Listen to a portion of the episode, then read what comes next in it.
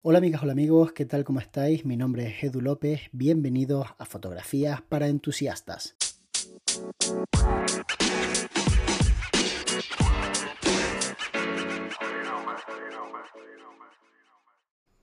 Que la luz es clave en toda la fotografía lo sabemos todos, pero que verdaderamente marca la diferencia a nivel de ventas es algo que mucha gente todavía no termina de entender.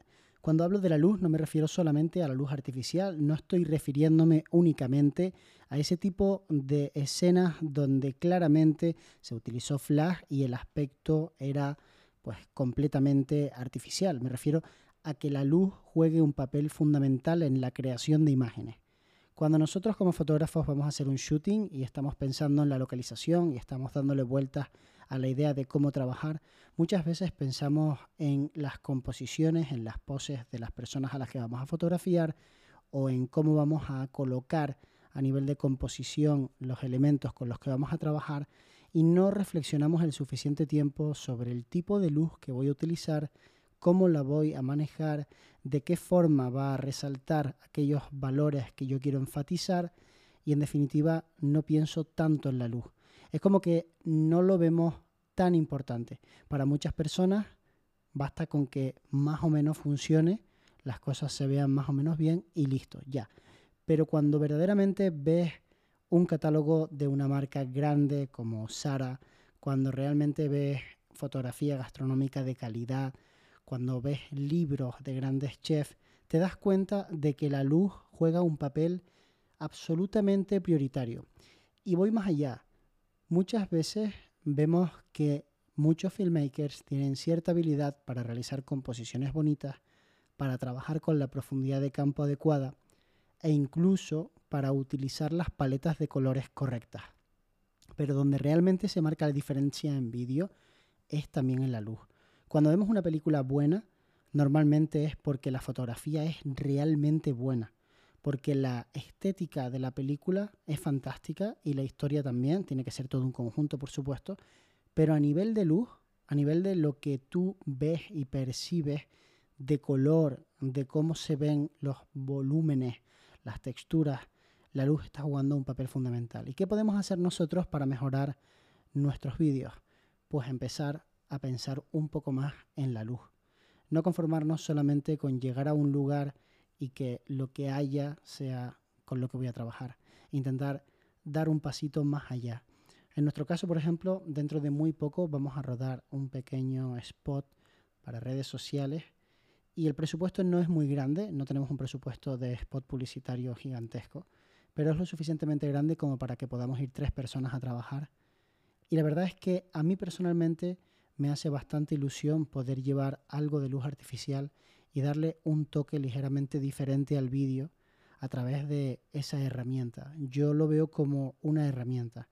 Trabajo con LEDs de la marca Lupo, creo que lo he dicho en varias ocasiones en vídeos de YouTube, y estoy realmente contento con ellos. Creo que son sencillamente geniales. Son un poco caros si los comparamos con LEDs de marcas asiáticas, absolutamente como ocurre en fotografía con los flashes. Quiero decir, no hace falta que os diga la diferencia de precio que hay entre comprar Profoto o comprar Godox. Es literalmente el triple. Pues con esto pasa algo parecido. Lo que ocurre es que en el mundo de los LEDs sí que existen marcas que han pegado muy duro porque tienen una relación calidad-precio que está más o menos bien, como por ejemplo Aputure, que es una marca que tiene buenos LEDs y se ha puesto muy de moda porque muchos youtubers la han utilizado. ¿Y sabéis qué? ¿Por qué creéis que muchos youtubers la han utilizado? Pues obviamente porque la marca posicionó sus productos en los mejores canales de YouTube y eso hizo que obviamente mucha gente que vemos esos canales pensáramos que pues esa era una gran marca. Así funciona el marketing. Cojo mis productos, los coloco en el lugar adecuado y a partir de ese momento genero ese bluff que hace que todo el mundo diga, vaya, estos son los LED con los que tengo que trabajar. La verdad es que yo creo que Aputure está bien, a secas, creo que es aceptable, pero honestamente creo que los productos de esta marca que estoy utilizando son superiores en fabricación, en calidad y no solo lo creo, sino que si miras las eh, métricas, pues te das cuenta de que tienen más calidad. Aparte de que de alguna manera Lupo compite con marcas que son superiores teniendo una calidad y un precio impresionante. Quiero decir, el Sky Panel de Arri, que es muy famoso, es uno de los que más se utiliza en pequeñas producciones, en series, en tele, pues el que tengo yo delante justamente ahora mismo básicamente viene a ser lo mismo. Es un poco menos potente, pero tiene muchas funciones que se parecen muchísimo.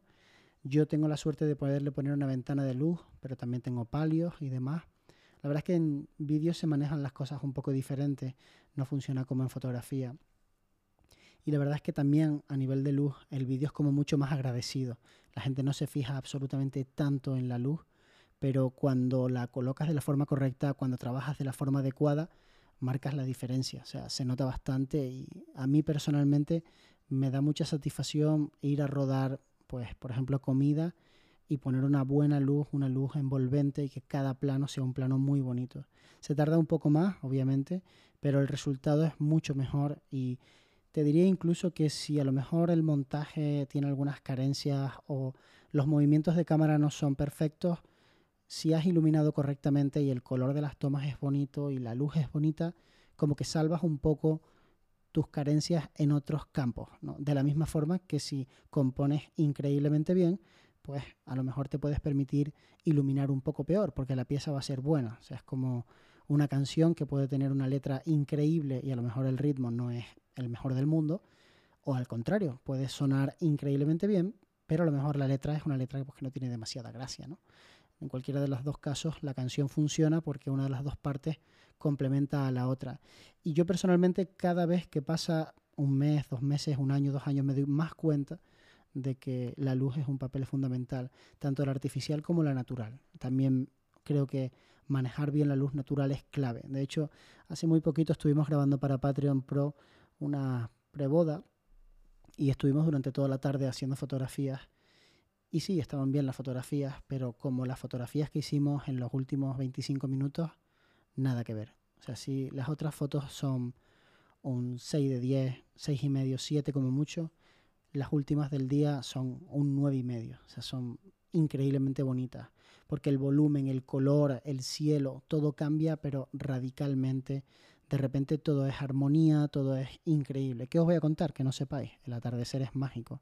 Por eso muchas veces cuando trabajamos el atardecer, realmente para mí la luz artificial simplemente juega un papel de rellenar sombras de una forma creativa o de complementar un poco en algún momento dado pues a la propia iluminación natural, o sea, un toque en el pelo, un poco en a lo mejor la parte frontal de la imagen para tener mayor nitidez y congelar un poco más el movimiento, pero nada más que eso, o sea, no, no lo utilizo como, como luz, digamos, prioritaria, como luz principal, porque creo que es tan buena la luz eh, natural del atardecer que no hay nada que se le acerque y con los conocimientos que yo tengo no soy capaz de, de hacer un esquema de iluminación, a lo mejor con los medios tampoco, que sea tan espectacular como el del amanecer o el atardecer. Creo que esa luz es sencillamente increíble. Espero que te haya gustado este episodio del podcast y no olvides que si quieres puedes mandarme tus preguntas a través del enlace que aparece en la descripción de cada uno de los episodios. Nos vemos muy pronto. De hecho, nos vemos mañana.